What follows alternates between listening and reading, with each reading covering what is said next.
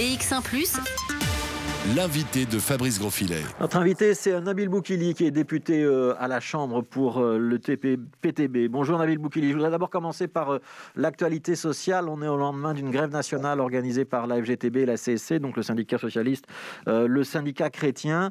Mais on a le sentiment que tout est bloqué en termes de concertation sociale, que patrons et syndicats n'arrivent plus à s'entendre. Est-ce que ça vous inquiète? Bah, écoutez, quand vous parlez de blocage, moi je vois le blocage euh, de toute façon du côté du patronat, parce que je pense que le mouvement syndical et les travailleurs ne demandent que justice sociale.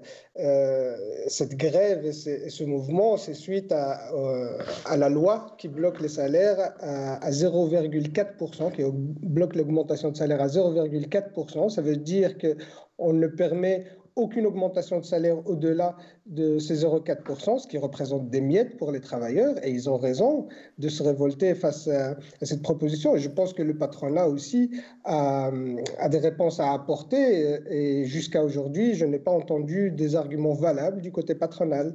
Qu'est-ce que vous répondez, à Nabil Bakouli, à ceux qui disent quand même que malgré tout, on est dans une situation économique euh, plus que tendue avec la crise du coronavirus, et qu'il y a beaucoup d'entreprises qui ne peuvent pas aller au-delà de ces 0,4% sans se mettre en difficulté et perdre des parts de marché? Euh, notamment dans les exportations internationales bah, crise difficile, ça dépend pour qui. Hein. Je rappelle juste que les entreprises du Bel 20, hein, euh, ils, ont euh, donné 5 milliards de dividendes. Hein. Donc de l'argent, il y en a, il y a des entreprises qui vont très bien. Et je pense que ce mouvement syndical, c'est pour permettre aux travailleurs qui sont des entreprises qui font des bénéfices euh, de pouvoir négocier des salaires plus, euh, des, augmentations de salaire supérieures à 0,4%. Si on prend par exemple Colruyt euh, qui verse 185 millions de dividendes, alors que si Colruyt fait une augmentation de salaire de 5%, ça coûterait 65 millions.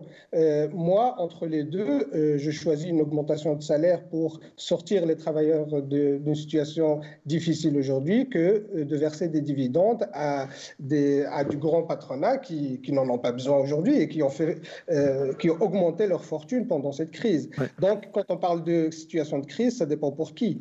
Est-ce que euh, cette norme de 0,4%, il faut la revoir, quoi qu'il arrive, dans tous les secteurs pour vous?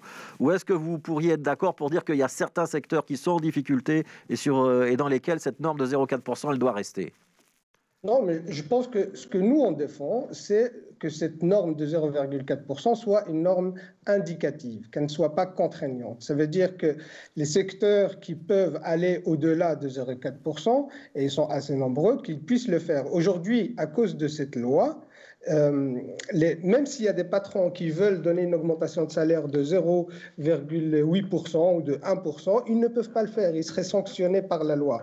Donc nous, ce qu'on propose, euh, c'est de, et, c'est là où l'objet de la proposition de loi de mon camarade et collègue Raoul Ledebeau et Marc Goblet euh, du PS, c'est pour rendre cette norme de 0,4% indicative et permettre, dans les secteurs où il y a des bénéfices, d'aller au-delà de 0,4%. Ouais, a priori, les, syndicats, euh, de leur côté, disent bah, OK, on pourrait être avec une norme générale de 0,4%, mais il faut qu'on nous laisse la liberté d'aller dans certains secteurs et certaines entreprises plus loin. C'est une position de compromis que vous pouvez suivre ou pour euh, le PTB, ça va pas assez loin, ce que nous proposent les syndicats non, mais je pense que la proposition de loi qui est sur la table et qui dit de rendre les 0,4% indicatives, quand on dit indicative, ça veut dire qu'il peut y avoir des augmentations de salaire qui vont au-delà. Euh, dans les secteurs où ce n'est pas possible, ils peuvent être même en dessous des 0,4%, mais en tout cas, de laisser la liberté aux travailleurs de négocier leur salaire et de ne pas les bloquer par une, loi. la proposition de loi euh, à laquelle vous avez fait référence, hein, donc la proposition euh, Goblet et Debeau ou Edebo-Goblet, on en est où? Elle euh, va être soumise euh, au vote bientôt ou pas? Bah, en tout cas, elle est en discussion. Il y a des, euh, auditions et des avis qui sont demandés euh, pour aller en profondeur et je pense qu'elle sera soumise euh, au vote dans les semaines qui viennent. Alors, autre sujet que je voudrais aborder avec vous, vous êtes membre de la commission justice et cette commission justice s'est penchée hier sur la collaboration entre l'État fédéral et les entités fédérées autour de la notion de, des voyages essentiels, mais surtout du contrôle de la quarantaine lorsqu'on revenait malgré tout d'un voyage, hein, ce fameux PLF, hein, ce document de voyage qu'on doit remplir. Jusqu'à présent, on ne pouvait pas le transmettre à la police et aux autorités communales. Une fois que tout le monde aura ratifié le, le nouveau protocole d'accord, ça pourra être le cas. ça va trop loin, vous avez dit à la Chambre hier. Pourquoi est-ce que ça va trop loin? Bah, c'est la logique en fait du gouvernement qui, euh, qui va de plus en plus loin hein, en termes d'atteinte aux droits démocratiques et, aux libertés individuelles et à la vie privée.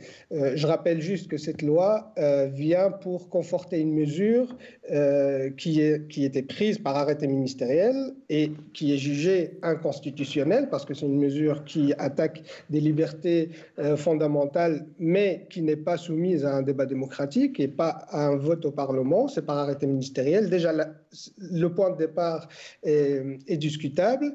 Et là, on parle d'un traitement de données. Et le traitement de données, notre position, quand on dit que ça va trop loin, c'est pas de remettre en question euh, le fait de prendre des mesures euh, sanitaires, mais le cadre dans lequel on fait. Ici, on parle de traitement de données. Dans le traitement de données, il y a des règles à respecter qui sont, euh, qui sont mises par le RGPD et même par la loi ici chez nous. Et il faut respecter ces règles. Et ces règles ne sont pas remplies. Les garanties de protection de vie privée ne sont pas remplies dans ce texte.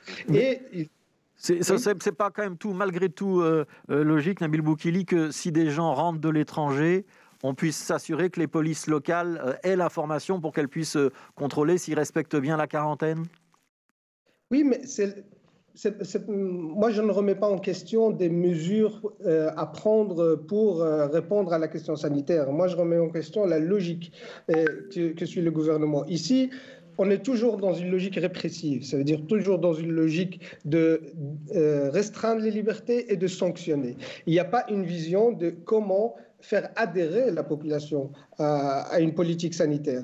Et ici, on, choisit la répression alors qu'il y a plusieurs moyens à mettre, à mettre en avant, notamment au niveau de la prévention, au niveau de la première ligne. Les gens font confiance à leurs médecins traitants. Pourquoi ne pas impliquer la première ligne et les médecins traitants? Pourquoi ne pas mettre des centres de, test, de testing ouais. rapide Mais ce n'est pas le médecin traitant qui peut s'assurer qu'on respecte bien la quarantaine parce qu'on a fait un voyage à l'étranger, bah, par exemple pour aller voir une personne malade.